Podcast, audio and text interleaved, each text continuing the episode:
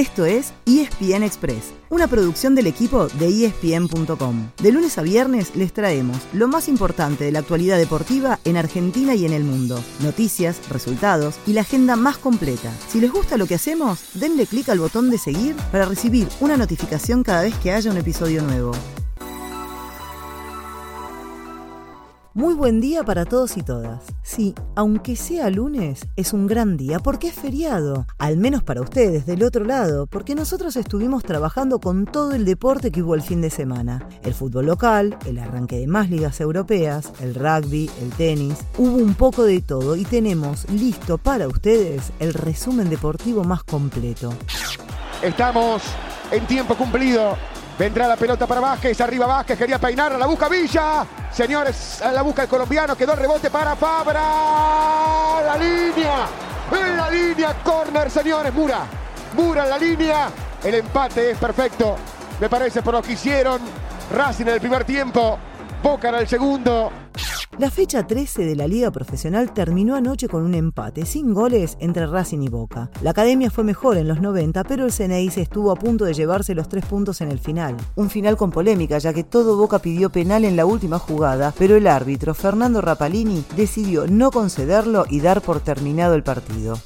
De los otros grandes, River goleó 4-1 a Newell's, Independiente empató 1-1 con Lanús y San Lorenzo perdió 3-2 con Patronato. La punta sigue teniendo un único dueño, Atlético de Tucumán, que en el arranque el jueves le había ganado 1-0 a Central Córdoba. Ahora le lleva 3 puntos a su escolta, Gimnasia, que igualó en un gol con Vélez. A 5 lo siguen dos que sumaron de a 3, Huracán y Argentinos. Y un poco más atrás, a 7, hay un grupo muy numeroso, River, Racing, Patronato, Platense, Godoy Cruz y Unión. Hoy hay descanso, pero no por mucho tiempo. Mañana mismo arranca la fecha 14 con cuatro partidos, entre ellos Independiente, Huracán y San Lorenzo Platense. En Europa, lo más destacado fue el comienzo de las dos grandes ligas que faltaban, España e Italia, y en ambas hubo victoria de los actuales campeones. En la Liga, el Real Madrid lo hizo 2 a 1 frente al Almería, mientras que en la Serie A, el Milan goleó 4 a 2 al Udinese. Además, el Barcelona empató sin goles con el Rayo Vallecano, el Inter, con Lautaro Martínez titular y Joaquín Correa entrando desde el banco, venció 2 a 1 al Leche, mientras que Paulo Dybala tuvo su debut oficial con la Roma en el 1 a 0 sobre la Salernitana. En Inglaterra, los dos equipos de Manchester ocupan distintos extremos en la tabla. El City aplastó 4 a 0 al Bournemouth y es puntero junto al Arsenal, mientras que el United, con Cristiano Ronaldo ya de titular, perdió por el mismo marcador frente al Brentford y está en el último lugar.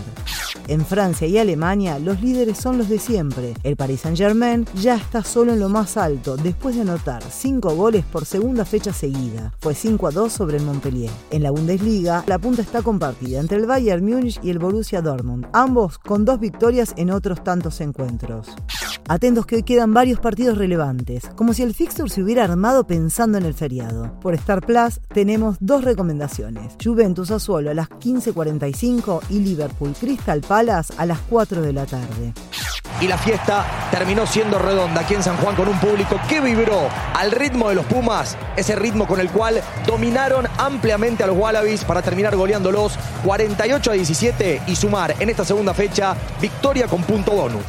Dejando de lado el fútbol, lo más destacado del fin de semana fue la gran victoria de los Pumas frente a Australia en San Juan. El marcador fue histórico, 48 a 17, la máxima diferencia a favor del equipo argentino en sus enfrentamientos con los Wallabies. Y lo curioso fue que así ambos seleccionados quedaron punteros en el Rugby Championship. Ahora el gran desafío para los Pumas será mantener el altísimo rendimiento en los próximos dos partidos, ambos en Nueva Zelanda y frente a los All Blacks, que rompieron una racha de tres derrotas seguidas venciendo a Sudáfrica.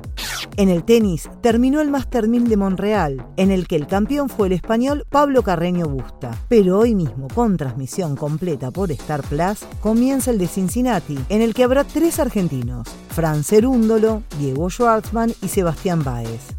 Hasta acá llegamos hoy, pero los esperamos mañana para arrancar la semana con una sonrisa y con la mejor información. Ese fue el final del episodio de hoy. De lunes a viernes, al comenzar el día, les contamos lo que pasó y lo que se viene en el mundo del deporte. Los esperamos en el próximo episodio con mucho más y ESPN Express.